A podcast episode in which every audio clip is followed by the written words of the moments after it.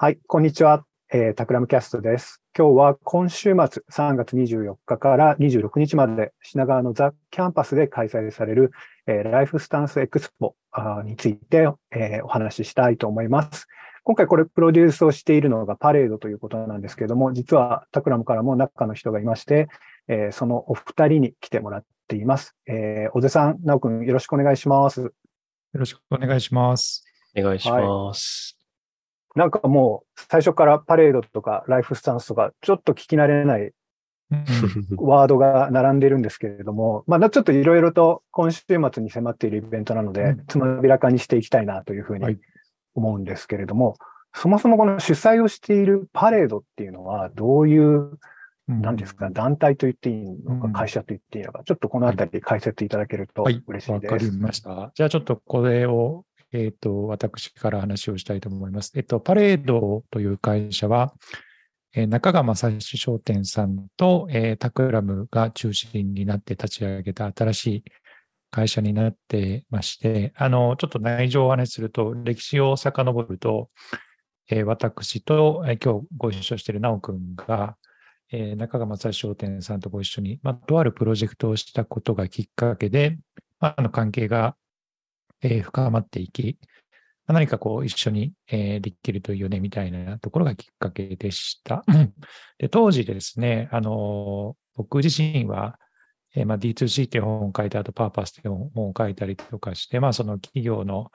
えー、ブランドの中で、あのまあ、ビジョンとかミッションとかパーパスとか、え、そういうものが大事ということ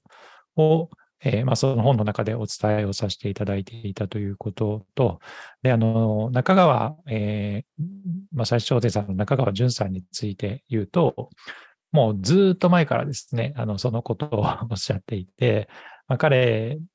はずっとそのビジョンが大事みたいなことをですね、もう歴史を遡るも10年とかそれぐらいの単位でずっとおっしゃってたのかなと思ってますけども、なんかこう、そういうなんというか、あの、二人の考えが、えー、交差、えー、するというところと、まあ、加えて、あの、バッハの幅さんだとか、あとフラクタの河野さんとかともですね、ディスカッションを重ねながら、えーまあ、何か一緒にできないかということを、えー、話をしていたところです。で、今、パレードについては、え、どういうふうにあの自分たちを定義したらいいのか難しい部分はあるんですけれども、えー、まあ、新しいその経済のあの仕組みとか形をですね、まあ、考えて、まあ、自分たち自身で実践し、まあ、世の中にですね、ま、発信したりだとか、ま、プロダクトを届けていく、そういうですね、えー、まブランドの集まりですね、あの、我々ライフスタンスアソシエーションと呼んだりとかしますけども、何かこう、あの、アソシエーションと呼んでるのは意味があって、こう既存のこう経済システムの元締め的な感じというよりは、まあ、何かこう、取りまとめ役としてですね、こういろんなブランドさんたちが、まあ、共助、リター的な関係でですね、えー、支え合ったりだとか、えー、そういう 新しい、えーまあ、ブランドのアライアンスのあり方が考えられないかということで、え、やっています。で、今、あのパレードにはですね、あの多くのブランドの方々が、えご参加いただいてえまして、あの、まあ、一例を挙げるとですね、まあ、中川正史商店さんも入っていただいてますし、まあ、小江戸ビールさんに入っていただいたりだとか、えー、あとは、えー、バリューブックさんに入っていただいたりだとか、えー、木村屋さんに入っていただいたりだとか、ちょっとあの、前者の方々、え、は、あの、呼ぶとちょっと長くなってしまうのであれなんですけども、あの、まあ、多種多様なブランドの方々に入っていただいてですね、えー、活動を続けているところです。で、あの具体的には、あの各ブランドさん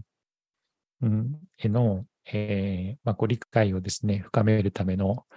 えー、まあ工場訪問ツアーみたいなのをやったりだとか、あと最近こうホットな B コープっていうものはどういうもので、どういうふうにしたら取得できるのだろうかみたいなことをですね、考える勉強会みたいなのをですね、みんなでやったりだとか、あとこうブランド間でですね、あの、お客さんを紹介し合うような、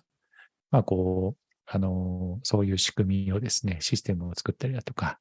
えー、そういう活動を今しているという形になっています。はい。なるほど。なんかそれってあれですよね。いわゆるこう経済団体的なものというよりは、もうちょっとこう志のあるブランドがコレクティブのようにこう集まっている、ですねそんなイメージですかね。そうですね。あの、もともとの会社、パレードという会社自体のビジョンが、まあ、志あるブランドをあの世界、社会に届けていこうということを、えービジョンとしてやっていたので、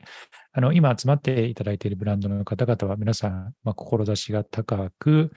まあ、こう単純にあのブランドをグロースさせるために、まあ、どんどんその廃棄ロスも辞さずにプロダクトを作って、うん。えーまあ、従業員も疲弊しながら売り上げ上げていこうみたいなそういうブランドさんは、えーいなくてですね、うん。まあ、こうもっとこう消費者と会社の関係の外側にある社会にとって良いことは何かみたいなことを真剣に考えて実践を、えーされている、そういうブランドたちさんたちに集まっていただいているという感じになってますね。はい。なんか素敵な集まりですね。なんかいいですね。うんその、今回のそのライフスタンスエクスポ、そのライフスタンスっていうワードは、そこの中のメンバーたちでこう考えた感じなんでか、ですすね。はい。えっと、言葉自体はもう、あの、中川淳さんが考えてはいたんですけども、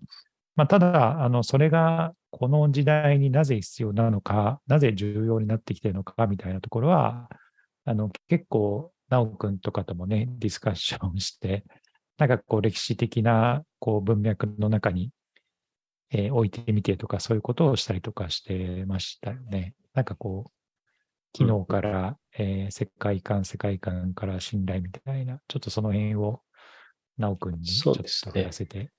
いただきたいなとはい思ってます。わかりはい。ぜひお願いします。まあ、ここは、あの、そうですね、ジュンさんだとか、小津さんとかと、を結構前から話してたところだと思うんですけど、多分仮説はもうジュンさんの中であったんですけど、そこを一緒にこう、タクラムの視点も入れながら整理していった中で、まあ、あの、3つのレイヤーがまあブランドにはあるだろうみたいなお話があって、まあ、プロダクト、いわゆる製品っていうものと、次にライフスタイルっていうものがあって、で、今出てきたライフスタンスの3つのレイヤーに整理できるんじゃないかということですね。まあ、この3つに整理するっていうのも結構大胆なあのフレームワークなのかなっていうところはあるんですけど、まあ、その3つを考える中で、あの、ちょうど、なんて言うんだろうな、ここ10年とか見たときに、ライフスタイルみたいな言葉が、いわゆるライフスタイルショップであったり、ライフスタイルブランドみたいなところが今結構多いかなと思うんですけども、そのライフスタイルみたいなところから一歩踏み込んだときに、その志であったり思想や哲学みたいな、いわゆる世界観的に素敵だよねっていうところを超えて、そもそも何がしたいんだっけこのブランドって、この会社って、みたいなところをユーザーさんも知りたがり始めているし、まあ、そこが社会全体を考えたときにもやっぱり大事になってきているみたいなところが、まあ、時代がそこに来始めているってところもうんありますし、そこにちょうど合うライフススタンスという言葉をあの、ジュンさんが持たれていたので、そこがなんかピタッとはまった感覚はあるのかなっていう感じがありますね。確かに、なんか自分も学生の頃、ライフスタイルカンパニーと呼ばれるようなところでアルバイトをしていて、まあそこが多分、そういうところ、時代がもう15年ぐらい、20年ぐらい前ですかね、先駆けだったんですけど、ようやくこうコモディティ化して、本当にこう、スタイルではなく本質としてこう問われるような時代になったというところだと思うんですけど、このライフスタンスエクスポっていうのは、いわゆるお堅く言うとこう、ライフスタンスのカンファレンスみたいな感じなんですかね。そうですね。なんか、あのー、エキスポって呼ぶと、なんかそういうビジネスカンファレンスっぽい、どうしても印象も持たれてしまうかなとも思ったので、ちょっと、うん名前についてはね、最後まで迷っちゃったところはあるんですけれども、えーカンファレンスというよりは、うーんと、難しいです。なんて言ったらいいのか。いろんなものがごちゃ混ぜになっていて、なんかこう、あの、今回15のブランドの方々にご参加いただくんですけども、うんあの、ブランドの方が、えー出品をいただくようなスペースもあったりとかして、あの、マーケット的なそういう側面もあったりとかしますので、ちょっとあの、そのあたり含めて、えー全体的な、えーご紹介をですね、させていただこうかなというふうに思っています。はい。はい。えーっと、ちょっと今、手元で資料を開いてたんですが、えーっ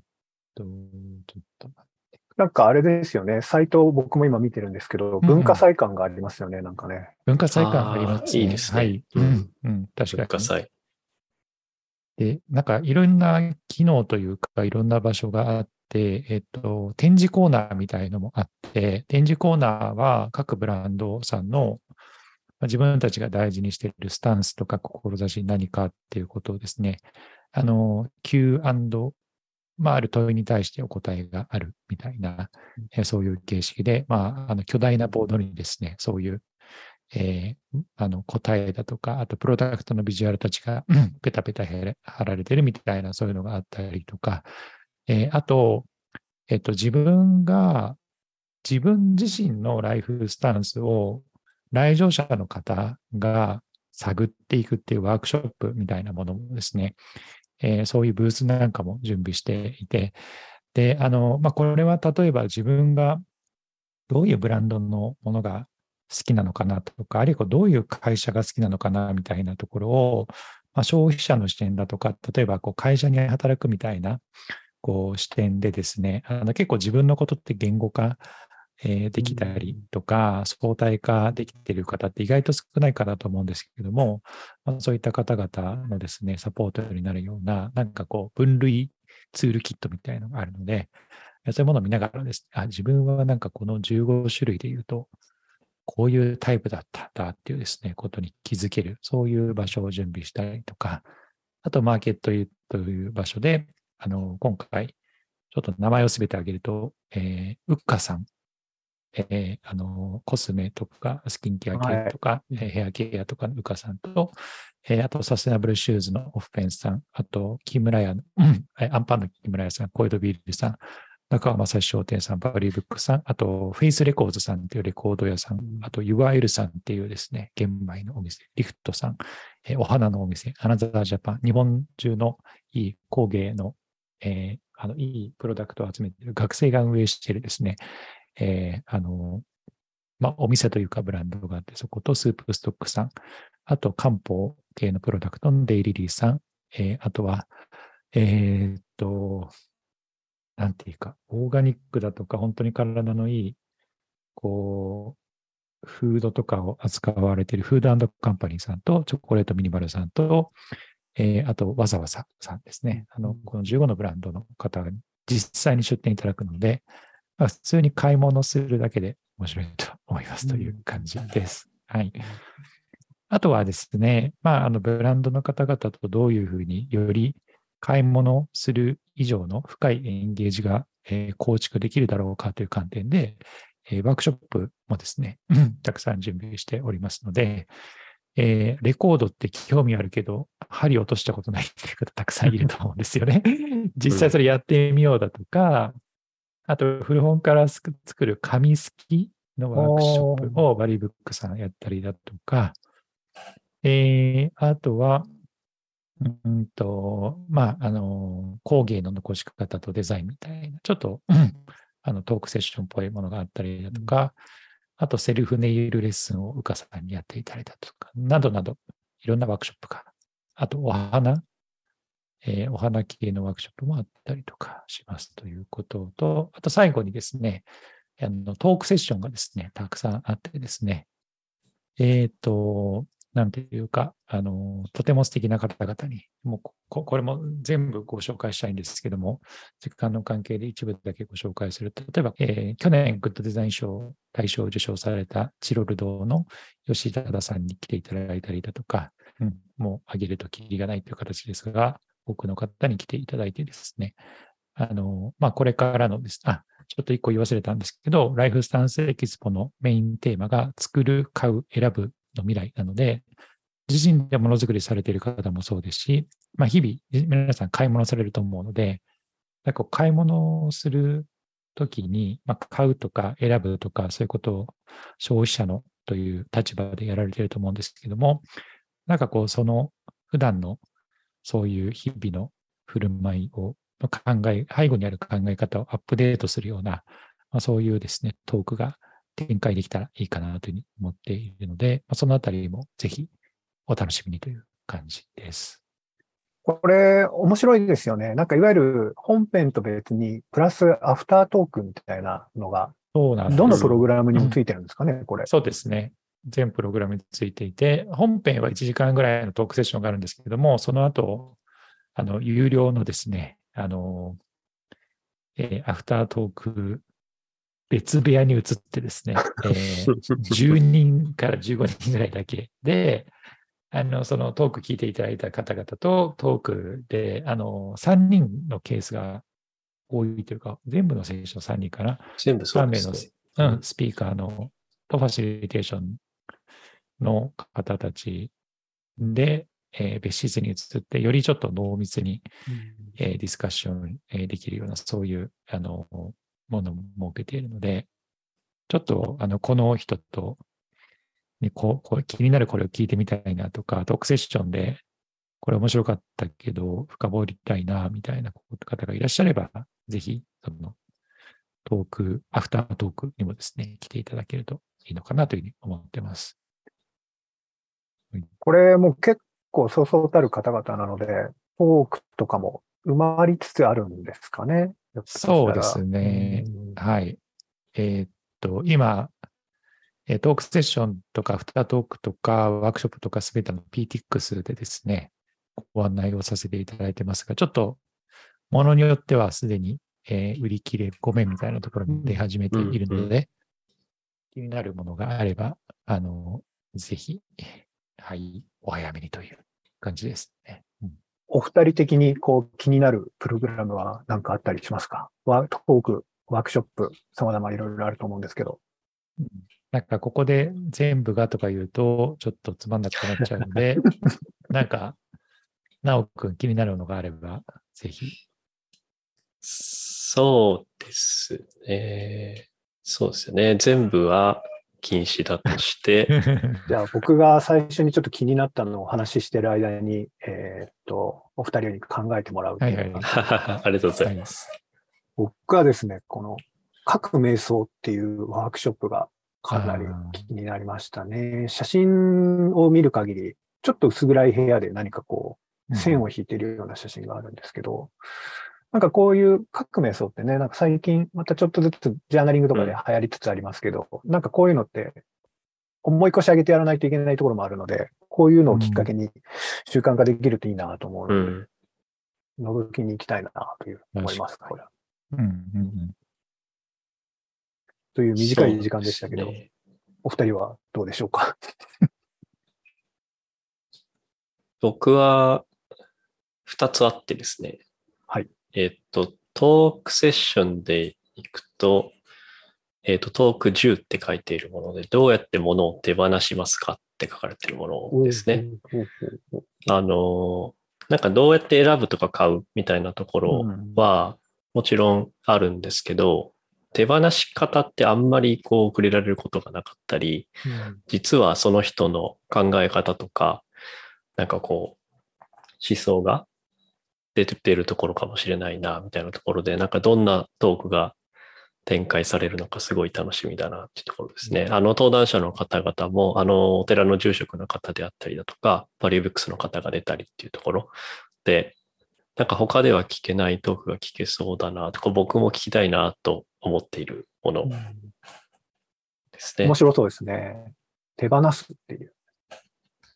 そういうことを教えてもらう機会って、聞ける機会ってないので、うんうんそれはなかなか面白いテーマだなと思いますね。もう一つは何でしょうか？もう一つは、あの、僕はプロダクトのデザイナーでもあるので、ワークショップの方であ、中である、中川正史さんのデザイナーのさ方が登壇されるところがあって、えっ、と、あんまりこのメーカーの中のデザイナーさんがこういったところに出てくるのっていうのは結構珍しい気がするので、実際に、あの、正史さんでいくと、そのビジョンで掲げていることを、じゃあどうやってプロダクトでそれを体現するんだろうか、みたいなところがお話聞けるんじゃないかなとか、あの、結構時間があって人数も限られてるので、うん。まあ、ズバズバ質問したい人はできるんじゃないかなと思って、面白そうだなと思っているところですね。いいですね。どちらも学びが深そうなうんうん。感じがありますが。小津さんは結構ファシリテーターで実際に参加される側でも。ね、ファシリテーションを本当にあの全部のセッション楽しみ、うん入ったなと思ってます。あの、自分がファシリテーションするので言うと、えっと、デイリリーの小林さんと、えー精神科医の星野概念さんとのセッションと、えーあとは、えっと、あの、美学者の伊藤浅さんと、先ほどお伝えしたチロル堂のえー吉田さんと、えーあとは、えっ、と、これ、個人的にすごい楽しみなんですけれども、えっ、と、あの、ホテルとかを、えーされている龍崎さんと、えーあとは、あの、塩、塩谷さん、塩谷さんうんがですね、えーセッションがあって、この二人とのセッションは、あの、今の、なおくんの話と逆で、最近何買いましたかっていう、すごい緩いうん。入り口で、あの、まあ、消費に対する考え方とかをですね、探っていくみたいな、そういうセッションなので、あの、なんというか、お二人の、えーまあ、なんていう考え方とかに触れたい方とかがいらっしゃれば、ぜひ、という感じですね。あと、個人的に楽しみなワークショップは、ちょっと時間の関係で参加できるかどうかちょっとわからないんですけれども、 Face Records さんのえーレコードの視聴体験ですね。僕もレコードずっと前から欲しいなと思ってるんですけど、なんかな何からこう始めたらいいのかとか、そのね、あの、機能の選び方とかも全然わかんないので、ちょっとそのあたりを教えてほしいなというふうに思ってますね。うん小津さんね、ジャズとか好きだから、レコードの方が、こう、深みのある音が出ていいんじゃないですか？そうなんですよね。で、そこに沼があるのは知ってるんですけど、ちょっとまだ 沼への入り口がちょっとわかんなくて、ちょっとそこをナビゲートしていただけるようね、帰り、こう、両手で抱えきれないぐらいレコード持って歩いてるかもしれないですよね。なんか品川あたりで。ですね。ですね。はい。なるほど。ちなみに、あの、そう、場所は、あの、国用さんのですね、あの、ザ・キャンパスっていう、えー品川、えーから行ける場所にあるので、あの、アクセスもしやすいところかなと思ってます。で気持ちのいい空間なので、これあれですよね。だからそのトークとかに参加しなくても、いわゆる物販のところを見に来るとか、そういうこう、いわゆる会場内に何かしらの形でアクセスすることはできるんですよね。はい、できま。ますすはい。なので、こうちょっと近くにいるよみたいな感じの時は、うん週末ちょっとこういうのあるから覗いてみようっていうのもありかもしれないですよね。ううんん。いやあのトークセッション飲食あ、どうぞ。あ、飲食のエリアもあったり、で、3月のね、ちょっと暖かくなってきた季節なので、ふらっと寄っていただくだけでも楽しいかなっていう気がします。なんかあの、天達さんは、その週末は花見の、えーベストポイントだっておっしゃってたので、ちょうど雨も降らずに、ちょっと外で美味しい食べ物を食べながら、えーちょっと自分のこう消費活動について見直してみるっていうのはいいかもしれないですよね。確かに。そうか。開花予想3月26とかでしたよね。そうですね。でちょうどなんか割と24あたりから天気が良くなる今のところ予報だとうんいう話があるので、なんかちょうどいいタイミングで、なんかやっぱりね、すごく気持ちのいい空間なので、外で、外も感じながら室内でもいろいろアクティビティがあるみたいな感じだと思うので、うんぜひというところですかね。うんはいはい。ですね。何かこれだけは言っておきたいみたいなことはございますか？そうですね。ちょっとあの、今日全員のトークセッションの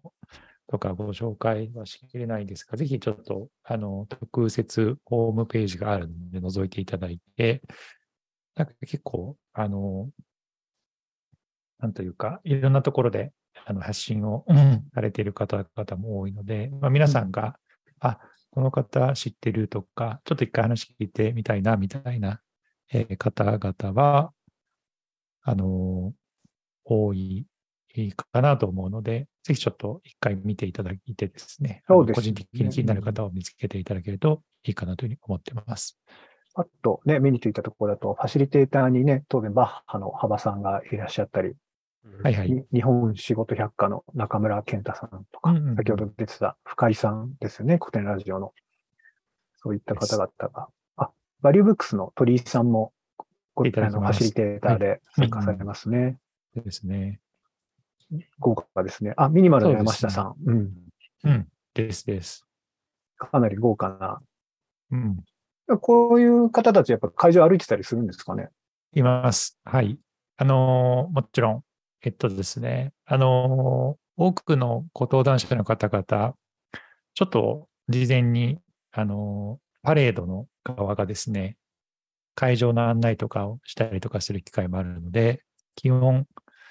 あの、練り歩く時間はあるので、はい。あの、出会える可能性は高いんじゃないかなと思ってますね。あれですよね。そのタクラムのオズファン、ナオ君ファンも会場に行けば会えるかもしれない。はい。僕は、はい、いつでも、はい。そんな貴重なあれではないので、はい。呼んでいただければすぐに、はい、はい。行きます。ナオ君も会場にいらっしゃいますか、はい。3日間、どこかにはいると思います。